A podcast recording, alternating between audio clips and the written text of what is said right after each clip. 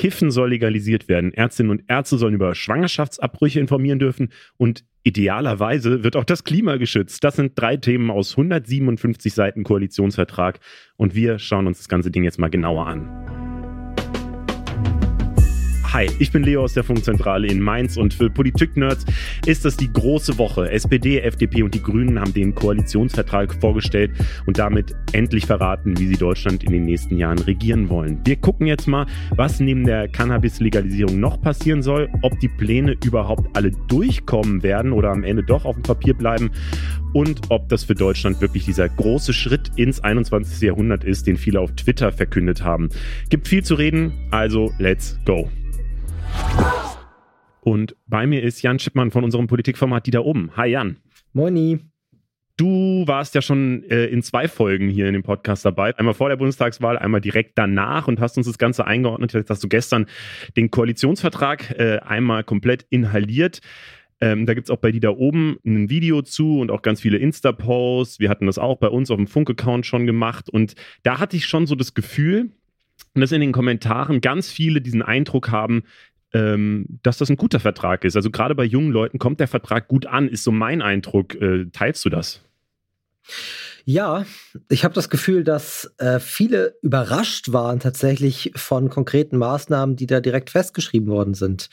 Ähm, aber auch teilweise mal von Maßnahmen, für die es im Bundestag schon länger eine Mehrheit gibt, die bislang aber aufgrund der Koalitionstreue von SPD und Union in der letzten Bundesregierung nicht zustande gekommen sind. Also quasi ganz viele Themen, die junge Leute wichtig finden, wurden von der Union blockiert. Ist es das, was du sagen willst? Das möchte ich damit sagen. Okay, mal sehen, ob sich das noch alles, also ob das alles wirklich umgesetzt wird. Jetzt ist dieser Vertrag ja quasi noch relativ druckfrisch und vorher war relativ wenig über den Inhalt durchgesickert. Deswegen ist es jetzt auch so überraschend, was dann wirklich drinsteht. Was hat dich denn am meisten überrascht? Wenn man mal von Ressortverteilung absieht, sind das so, so ein bisschen die, die Pläne, die so, so, so dazwischen, zwischen den großen Themenblöcken hängen. Zum Beispiel, dass äh, Obdachlosigkeit und Wohnungslosigkeit bis 2030 überwunden werden soll. Das ist erstmal ein sehr, sehr ambitionierter Plan, sowas zu sagen. Und ähm, da gibt's also in vielen Bereichen gibt es sehr konkrete Verbesserungen, die man vielleicht nicht so auf dem Schirm hatte. Zum Beispiel gibt es Maßnahmen, um äh, ExtremistInnen aus der Bundeswehr schneller rauszuschmeißen. Das sind zum Beispiel Sachen, die auch, auch festgeschrieben worden sind, die jetzt auch immer wieder Thema waren in den letzten Jahren. Mhm, also es sind viele sehr konkrete Punkte, die da drin stehen. Wir gucken uns gleich nochmal genauer an, welche verschiedenen Themen da so genau auftauchen und was da die Pläne sind. Erstmal nochmal allgemein, das ist ja jetzt das allererste Mal, dass es eben diese Ampelkoalition gibt. SPD, Grüne und FDP regieren das erste Mal zusammen, wo ja davor viele schon gesagt haben, hm, könnte auch schwierig sein, dass die sich zusammenfinden, weil SPD und Grüne wollen ja tendenziell oft mehr Staat, ähm, FDP eher weniger Staat, was man zum Beispiel bei der Finanzierung und sollen Steuern erhöht werden oder so, ähm, dann immer sieht. Die Botschaft gestern, die ich zumindest so wahrgenommen habe, war dann aber, jede Partei macht das, was sie am besten kann. Also SPD macht Arbeit und Soziales, die Grünen vor allem halt Klima und die FDP vor allem Digitalisierung und Innovation, wenn man es mal so ganz grob sagen will. Ist das wirklich so? Also kann man das so sagen oder ist das am Ende doch nur Marketing gewesen von den Parteien?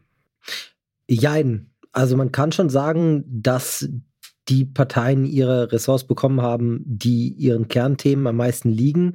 Gleichzeitig muss man sagen, dass beispielsweise das Finanzressort ausschlaggebend ist für die Umsetzung aller weiteren Pläne. Also da, ähm, das, das ist halt auch miteinander verknüpft.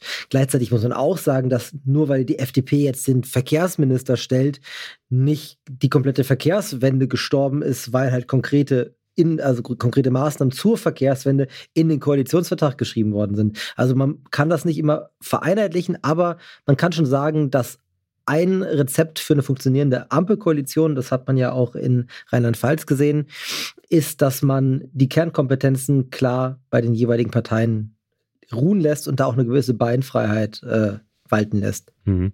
Dann schauen wir uns mal an, was das Ganze denn konkret im Inhalt wirklich bedeutet. Äh, wir gehen die verschiedenen Themen durch und ich finde tatsächlich wichtig, einmal mit einem Thema zu starten, das halt gerade das Wichtigste ist, auch wenn es bei dieser Vorstellung gar nicht so groß vorkam. Natürlich ist es Corona.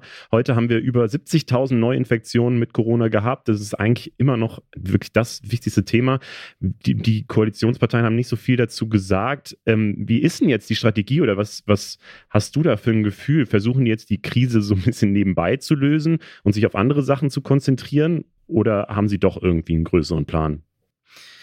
Ja, das ist ein Thema, das man, glaube ich, relativ also in Teilen separat vom Koalitionsvertrag sehen muss. Also im Koalitionsvertrag spielt eher eine Rolle, wie, wie werden die Folgen überwunden, wie werden, äh, ja, wie, wie soll mit einer, einer äh, einem Gesundheitssystem umgegangen werden, wo die Pflege komplett am Limit ist, äh, wie soll man mit den finanziellen Folgen umgehen, das ist eher so das Thema für den Koalitionsvertrag. Aktuell ist es halt, ja, es ist immer so, so, eine, so eine Sache. Pandemiebekämpfung ist ja auch zu großen Teilen Ländersache. Deswegen kann man das schwierig jetzt mit der Ampel in den, in den direkten Bezug bringen da.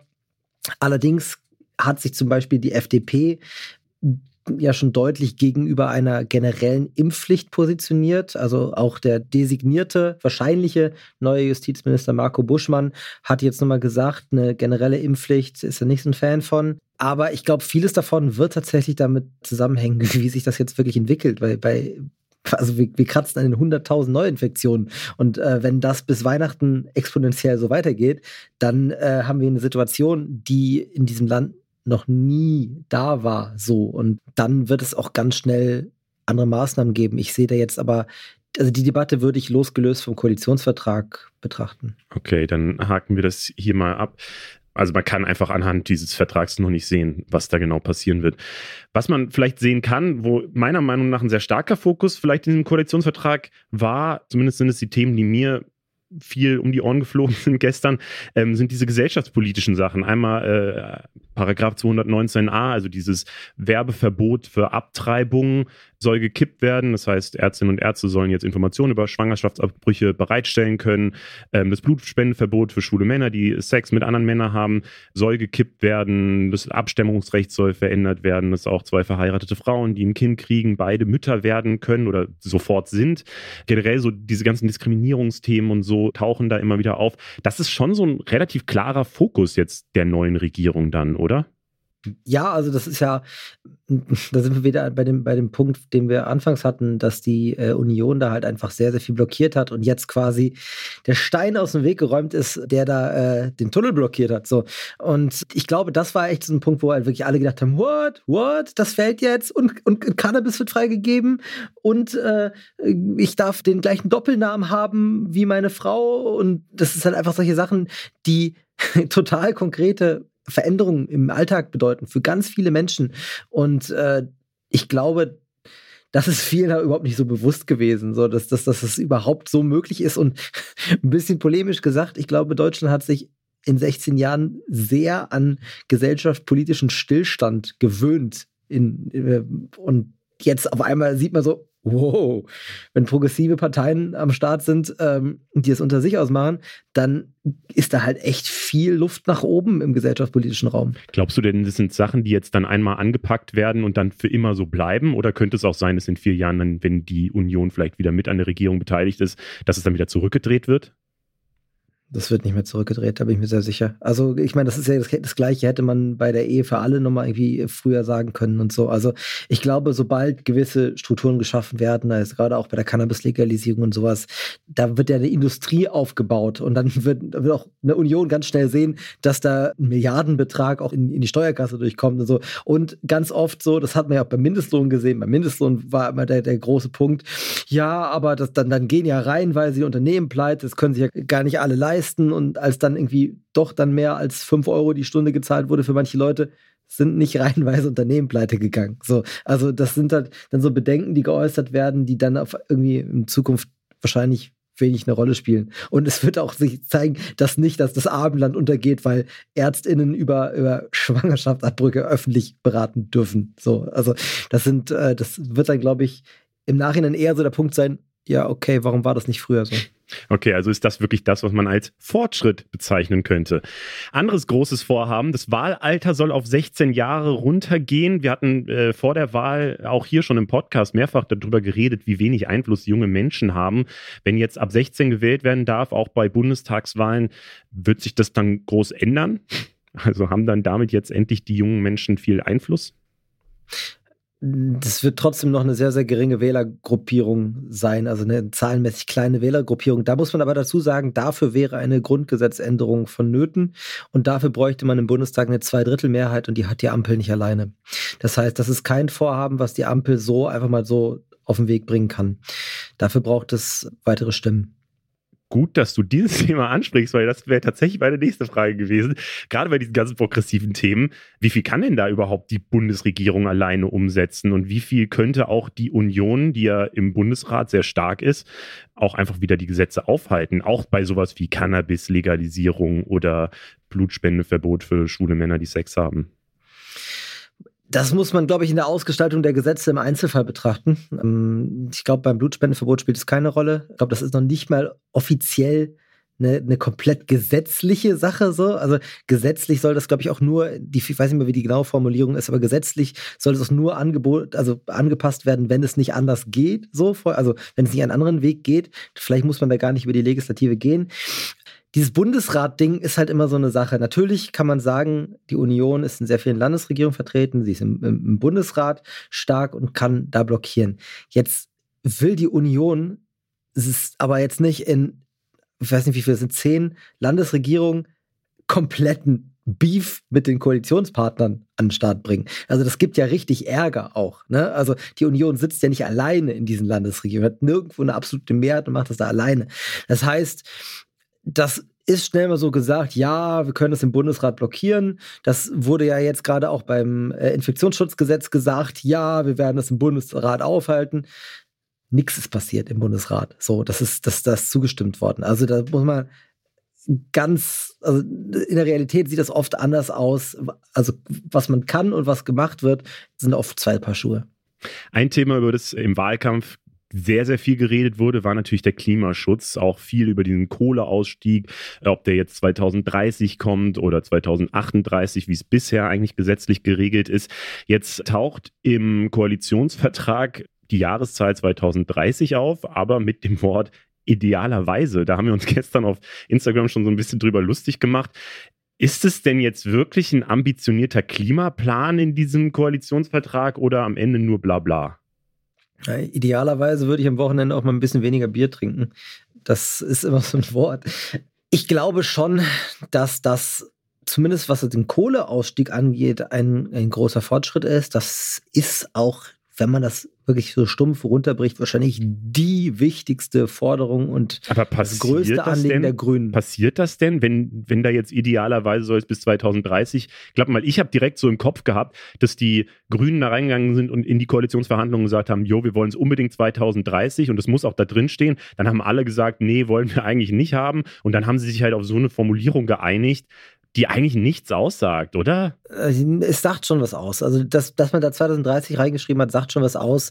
Ich glaube halt, dass man sich halt, wenn es dann wirklich dann erst 2032 passiert oder so, es einfach nicht vorwerfen lassen möchte, dass man die es bis dahin nicht geschafft haben. Es geht ja damit einher, dass halt auch die Infrastruktur dafür stimmen muss, dass, dass super schnell jetzt die, die Windkraft weiter ausgebaut wird, super schnell die Solarenergie weiter ausgebaut wird. Und äh, es wird ja auch gerade ein, ein riesiger Strombedarf herrschen, der halt dann über äh, Erneuerbare äh, gedeckt werden muss.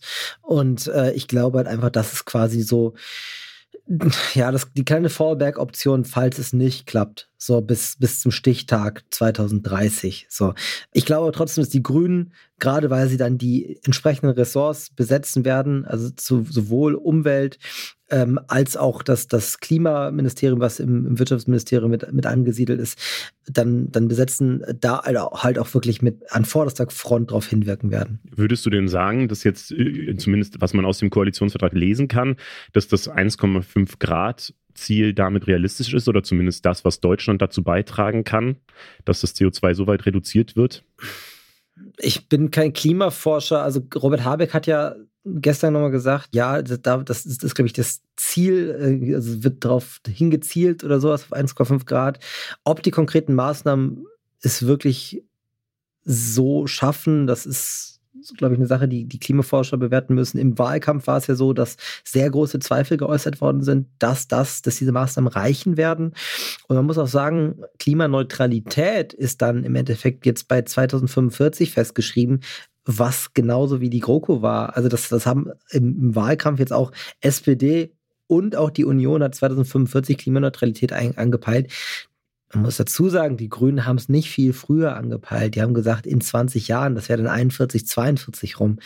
Im Endeffekt kommt es jetzt wirklich darauf an, nicht wann der letzte Verbrenner aus Sachsen-Anhalt rausfliegt, sondern es kommt darauf an, dass jetzt super schnell die Emissionen runtergehen und das sind halt die krassen Industriezweige. Also es ist halt zum einen die Energieerzeugung, halt der Kohleausstieg ist der, der größte Batzen und dann halt aber auch äh, der Verkehr. Und da kommt es jetzt darauf an, was die konkreten Maßnahmen bewirken. Aus dem Koalitionsvertrag selber kann das, glaube ich, noch keiner herauslesen. Es ist definitiv angebracht, Zweifel zu äußern, dass das 1,5 Grad Ziel damit eingehalten werden kann. Mhm. Wie sieht es denn mit der Rente aus? Das ist ja auch eine Sorge, die viele junge Leute haben, dass äh, die Rente irgendwann nicht mehr reicht, gerade wie das Rentensystem aktuell aufgestellt ist, dadurch, dass die Boomer-Generation auch jetzt komplett in Rente geht, müssen die Arbeitnehmer und Arbeitnehmerinnen für immer mehr Rentnerinnen und Rentner ja Geld bezahlen oder die Rente bezahlen durch den Generationenvertrag. Was ist denn da jetzt eigentlich im Koalitionsvertrag drin zum Thema Rente? Also ich glaube, das Wichtigste für alle ist erstmal, dass das Rentniveau wird nicht angetastet und das Eintrittsalter wird auch nicht nach hinten geschoben. Das ist so festgeschrieben. Was spannend ist bei der Rente, ist, dass die von der FDP geforderte Aktienrente kommen soll. Das bedeutet, dass ein kleiner Prozentsatz der Rente, ich glaube, es wird meistens von zwei Prozent gesprochen, über einen um, ähm, unabhängig verwalteten Fonds global angelegt wird am Kapitalmarkt. Wie das genau aussehen soll, das wird sich, wird sich zeigen. Ähm, werden wir bestimmt bei Dieter oben auch ein Video zu machen. Ganz bestimmt. Vielleicht. Ähm, aber es soll wohl auch eine Absicherung dafür geben, falls, keine Ahnung, wie 2008 nochmal irgendwie äh, die Märkte komplett kollabieren. Das ist ganz spannend, tatsächlich auch, dass hm, da, da der Kapitalmarkt quasi von, von der, äh, quasi mit der, mit der Rente auch mitgenutzt wird. Und wenn ich es richtig jetzt im Kopf habe, es sind 177 Seiten äh, im Koalitionsvertrag, wird auch gesagt, dass die Reserve von der deutschen Rentenversicherung auch am Kapitalmarkt eingesetzt werden kann. Also das ist halt auch nochmal Sache, dass darüber hinaus die da nochmal eingesetzt werden kann. Aber das müsste ich nochmal im, im Detail nachlesen. Okay, da kommt dann ganz bestimmt nochmal ein Video bei die da oben. Mhm. Kommen wir mal zum Thema Digitalisierung. Auch dieses Thema wurde viel besprochen und ist, glaube ich, äh, vor allem jungen Menschen sehr wichtig, dass, weil ich persönlich auch nicht genau weiß, wie ein Faxgerät funktioniert. Was ist denn da jetzt der große Wurf? Ich glaube, eins haben wir in der Pandemie gemerkt, dass die öffentliche Versorgung beziehungsweise insbesondere die Ämter richtig, richtig beschissen digitalisiert sind. Und wenn man davon hört, dass die Gesundheitsämter mit Stift und Zettel und Faxgerät irgendwelche Zahlen gemeldet haben, wo dann hinten und vorne nicht alles rechtzeitig oder auch generell korrekt angekommen ist, hat man gemerkt, was für ein Bedarf da ist. Die Krankenhäuser auch, das habe ich jetzt auch erst wieder gehört, so dass bei den Intensivbettenbelegungen, dass die auch immer erst viel später gemeldet werden, weil es ganz oft nicht digitalisiert ist und äh, ja, die Leute das halt wirklich noch per Fax oder Brief oder weiß, was weiß ich wie darüber bringen, diese Informationen zum RKI. Ja, weil es ja auch nicht dringend ist in der Situation. Ne? Also erstmal klar, die Behörden sollen digitalisiert werden. Es soll digitale Sprech, also Bürgersprechstunden geben. Es soll digitale Termine geben auch. Ich habe irgendwann, ich glaube, das war damals im FDP-Wahlprogramm. Ich weiß nicht, ob das so kommt, aber dass es quasi einen digitalen Virtual Reality, Augmented Reality Warteraum geben soll oder so. Aber klar, erstmal ist wichtig eine, eine, eine flächendeckende Glasfaserversorgung das, das ist, glaube ich, mit das Wichtigste. Das wird, ist auch festgeschrieben worden. Es soll eine Verbesserung bei der Netzqualität ähm, bei der Deutschen Bahn geben, sowohl ähm, wenn du mal aus dem Zug telefonieren willst, das ist nämlich eine ziemliche Folter, oder halt auch beim WLAN-Empfang.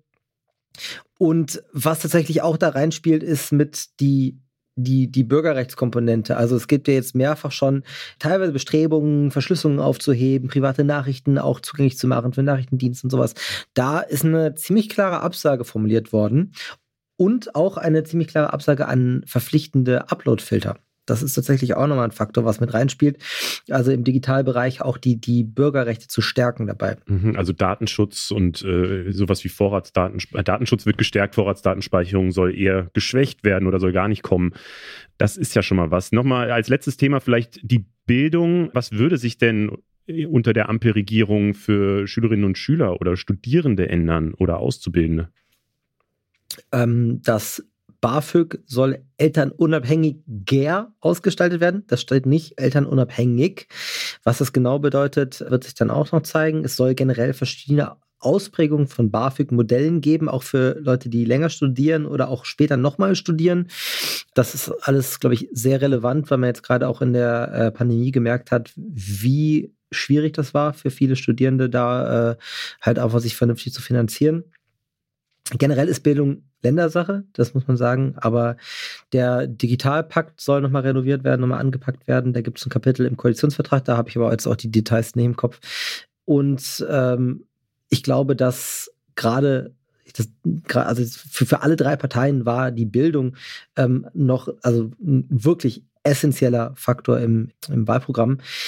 Da geht es auch bis hin zu Awareness für queere Menschen in Schulen, zum Beispiel auch für das Lebensrealitäten von queeren Menschen. Das ist halt auch spannend. Das soll tatsächlich auch separat finanziert werden. Das ist halt auch spannend, dass halt weiterführende Bildungsprogramme finanziert werden sollen. Ähm, die Grünen haben das auch für, für äh, Umwelt-, Nachhaltigkeits-, Klimathemen im Wahlprogramm gehabt. Vielleicht wird das halt auch noch kommen. Aber das Bildung wird auch wenn es Ländersache ist, glaube ich, sehr, sehr priorisiert angegangen werden. Und das hat die FDP ja insbesondere sehr versprochen. Bildung muss sich wieder lohnen oder so. Gibt es denn irgendwas in diesem Koalitionsvertrag, was du erwartet hättest, was jetzt nicht drin steht? Ich hätte gedacht, dass es eine konkretere Aussage zu Sterbehilfe geben wird. Mhm. Da ist nur eine, eine sehr vage Formulierung. In welche drin, Richtung man, hättest du gedacht?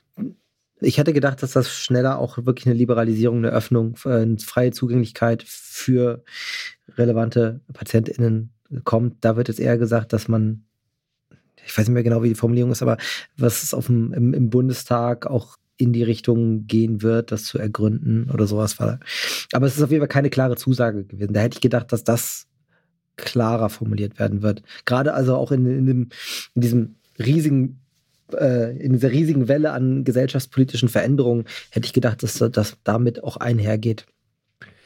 Wenn wir jetzt so viel über den Koalitionsvertrag geredet haben und auch wie fortschrittlich der vielleicht ist und so, muss man, glaube ich, auch nochmal sagen, dass es natürlich auch Kritik an diesem Koalitionsvertrag gibt, die zum Beispiel von Ralf Brinkhaus von der Union gestern formuliert wurde. Der vermisst den Aufbruch, sagt er, und will wissen, wie das Ganze finanziert werden will. Bei den Linken gibt es die Kritik, dass ähm, keine Steuer- oder Rentenreform drinsteht oder dass sie zumindest nicht groß genug sind. Ist das denn für dich eine nachvollziehbare Kritik? Nee, ehrlich gesagt. Also ich meine im Endeffekt, der vermisst den Aufbruch. Also da gibt's, also wenn da was ist, dann ist also gerade gesellschaftspolitisch ist ein riesiger Aufbruch drin. Und es ist, wenn von Aufbruch gesprochen wird, sprechen viele Unionler von Entbürokratisierung, was aber, wo man dann, wo man auch immer darauf achten muss, sind damit Abbau von ArbeitnehmerInnenrechte gemeint. Ähm, das ist schwierig. Also gerade auch, ich muss sagen, ich kann das teilweise auch nicht so ganz ernst nehmen. Friedrich Merz schreibt irgendwie, ja, er kennt ganz klar die FDP-Handschrift. Christoph Ploss aus der, aus der CDU, der auch Merz-Supporter ist, schreibt, das ist ein linker Wunschzettel. Die FDP hat sich quasi über den Tisch ziehen lassen. So, das ist halt wirklich, ist, viele sind sehr, es, also teilweise ist es wirklich diese typische reaktionäre, diese typische Reaktion, da einfach zu, zu sagen, ja, alles Mist. Ich muss sagen, dass es auch sehr stilvolle Meldungen gab. Roderich Kiesewetter hat da eine sehr differenzierte Antwort zugeschrieben. Auch Armin Laschet hat insbesondere zum Stil gratuliert, wie das passiert ist. Hat gesagt, daran muss sich halt auch die CDU messen lassen, wieder, wie, das, wie das abgelaufen ist. Also auch Kritik an der eigenen Partei dadurch geübt. Ähm, das fand ich tatsächlich gut und, und richtig. Es gab aber leider halt auch die, die Christoph Ploss, die halt einfach mal irgendwie irgendwas, die das tote Pferd vom Linksrutsch weitergeritten haben. Von daher, das, da, das ging in beide Richtungen. Und es gab natürlich die große Kritik von Leuten, die vielleicht nicht in der Spitzenpolitik arbeiten und die eher sagen, naja, der Politik kann man ja eh nichts glauben, die versprechen ganz viel und am Ende passiert nichts. Wie ist denn das, wenn wir jetzt so einen Koalitionsvertrag durchblättern? Ist es am Ende eine Sache, die dann wirklich um, also wird, wird das alles so kommen oder ist das das wirklich am Ende eine Art Wunschzettel und am Ende passiert nichts? Das ist eine Vereinbarung zwischen den Koalitionsparteien. Also wenn man mal auf die GroKo schaut, da ist ein Großteil umgesetzt worden, aber da ist lange nicht alles umgesetzt worden. Das ist nicht bindend, so ein Vertrag. Hm, ich glaube, ich habe irgendwo die Zahl 80 Prozent wurde umgesetzt, was ja schon relativ viel wäre, würde ich jetzt mal so sagen. Ja, aber es ist, also gerade am Ende der GroKo muss man sagen, dass sich die Parteien auch echt da gegenseitig behagt haben. Also gerade dieser Stress ums Lieferkettengesetz, was da wirklich den letzten Drückern noch durchgegangen ist, die Gesundheitsreform, die ein der großen Vorhaben war, die am Ende dann wirklich nur ein Reformchen war, das ist alles nicht so ganz durchgegangen. Ich meine auch, dass das Demokratiefördergesetz mit drin stand, was am Ende nicht gekommen ist, was ähm, den Kampf gegen Extremismus gestärkt hätte. Also ich glaube schon, dass da vieles von durchgehen wird und vor allen Dingen die Dinge durchgehen wird, wo die Parteien eh schon auf einer Linie sind. Und da sind wir bei den gesellschaftspolitischen Vorhaben. Zwischen Union und SPD waren das meistens so die Dinger, wo es dann irgendwie noch einen Kompromiss geben musste, wo es gehakt hat. Als letztes Thema müssen wir natürlich auch noch über die Personen sprechen, die jetzt diese Ministerien anführen werden, die Ministerinnen und Minister. Eigentlich hatten, glaube ich, alle erwartet, dass das zusammen mit dem Koalitionsvertrag verkündet wird, wer jetzt die Ministerien übernimmt. Ist jetzt nicht so passiert. Auf Twitter sind schon ganz viele Listen rumgegangen, wer welche, welchen Posten irgendwie bekommen könnte und so. Was heißt denn das überhaupt, dass das jetzt nicht veröffentlicht wurde? Also ist das vielleicht noch gar nicht safe, wer welchen Posten kriegt? Ja, ich glaube, dass das zu großen Teilen nicht safe ist. In der FDP wird es safe sein, da bin ich mir ziemlich sicher, dass das jetzt so passieren wird. Da gab es auch die wenigsten Diskussionen, glaube ich. In der ähm, FDP? In der FDP. Da hast du eine sichere Besetzung, da bin ich mir ziemlich sicher. Dass Lindner äh, Finanzen machen wird, dass Buschmann Justiz machen wird, dass Wissing Verkehr machen wird und Stark-Watzinger ähm, Bildung machen wird. Das ist relativ Klar, da habe ich keine Widersprüche gehört. Ich weiß nicht, ob in letzter Sekunde da nochmal irgendwie um die Ecke jumpt, aber das sind eigentlich so die, die Besetzungen, die relativ klar sind. Ich glaube, dass bei den Grünen und bei der SPD da noch keine Einigkeit herrscht tatsächlich, dass da einige Personalien wirklich ähm, sehr umstritten sind, also beziehungsweise dass sich ein, für einige ja, Leute wünschen, die sich andere nicht wünschen. Das kann man an zwei Beispielen festmachen. Auf der einen Seite sagen viele, dass Cem Özdemir bei den Grünen dringend berücksichtigt werden müsste. Der hat das beste Erststimmenergebnis geholt, würde in der doch sehr weißen Kandidatenliste halt auch wirklich ein, ein bisschen Diversity bringen. Gleichzeitig muss man auch sagen, der wäre Kandidat fürs Verkehrsministerium gewesen, der wäre vielleicht noch Kandidat fürs Innenministerium gewesen. Beides besetzen die Grünen nicht. Von daher ist das so eine Sache, die wahrscheinlich erstmal gegessen ist, aber das muss jetzt erstmal auch in der Partei geklärt werden.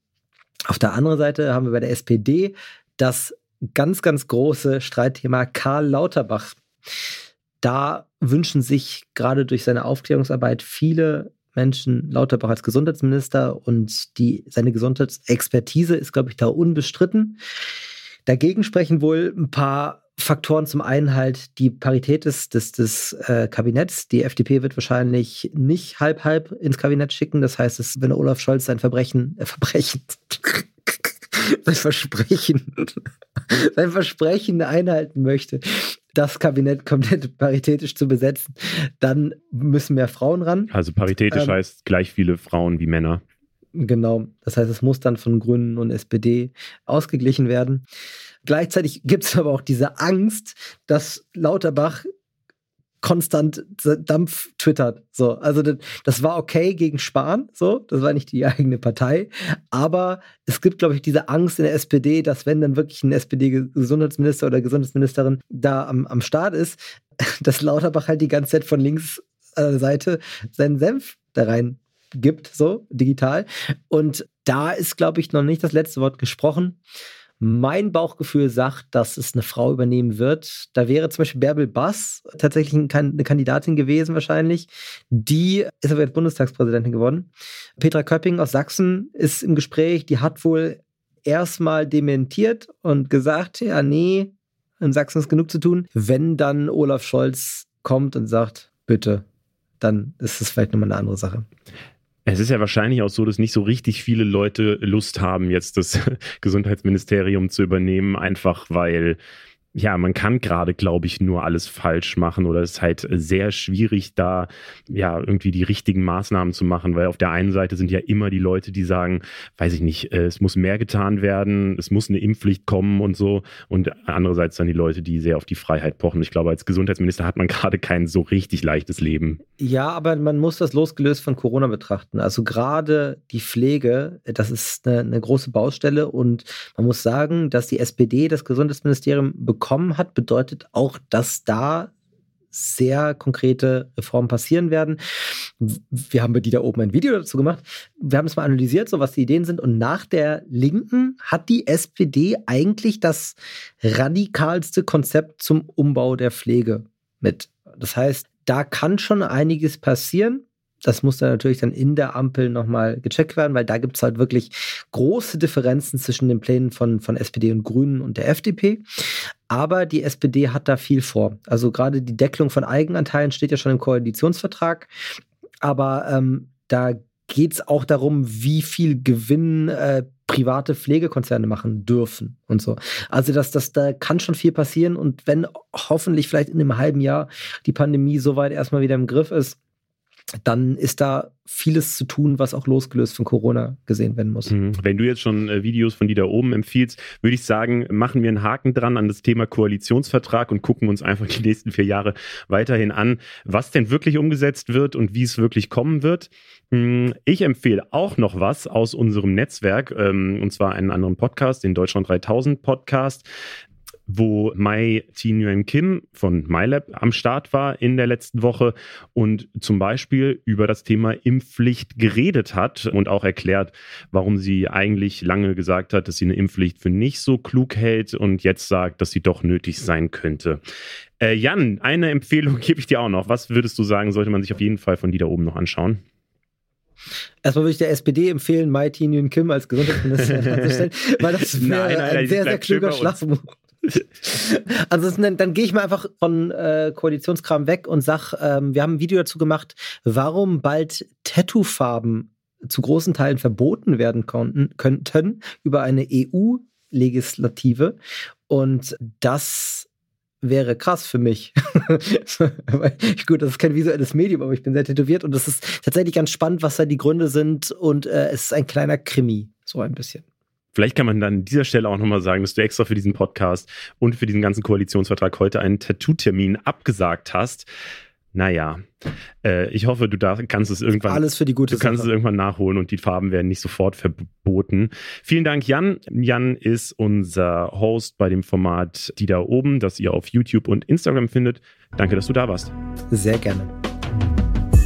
Und zum Ende freuen wir uns wie immer über Feedback. Schickt es uns per Mail an der podcast.funk.net oder schreibt uns eine DM auf Instagram an @funk. Das hier ist Funk der Podcast in Zusammenarbeit mit Skip Intro. Redaktion machen Javan Wenz, Saskia Prinzler und Berit Ström. Sounddesign kommt von Benjamin Serdani. Mein Name ist Leo Braun. Funk ist ein Angebot von ARD und ZDF und das Infotier der Woche ist diesmal der Elefant. Ciao!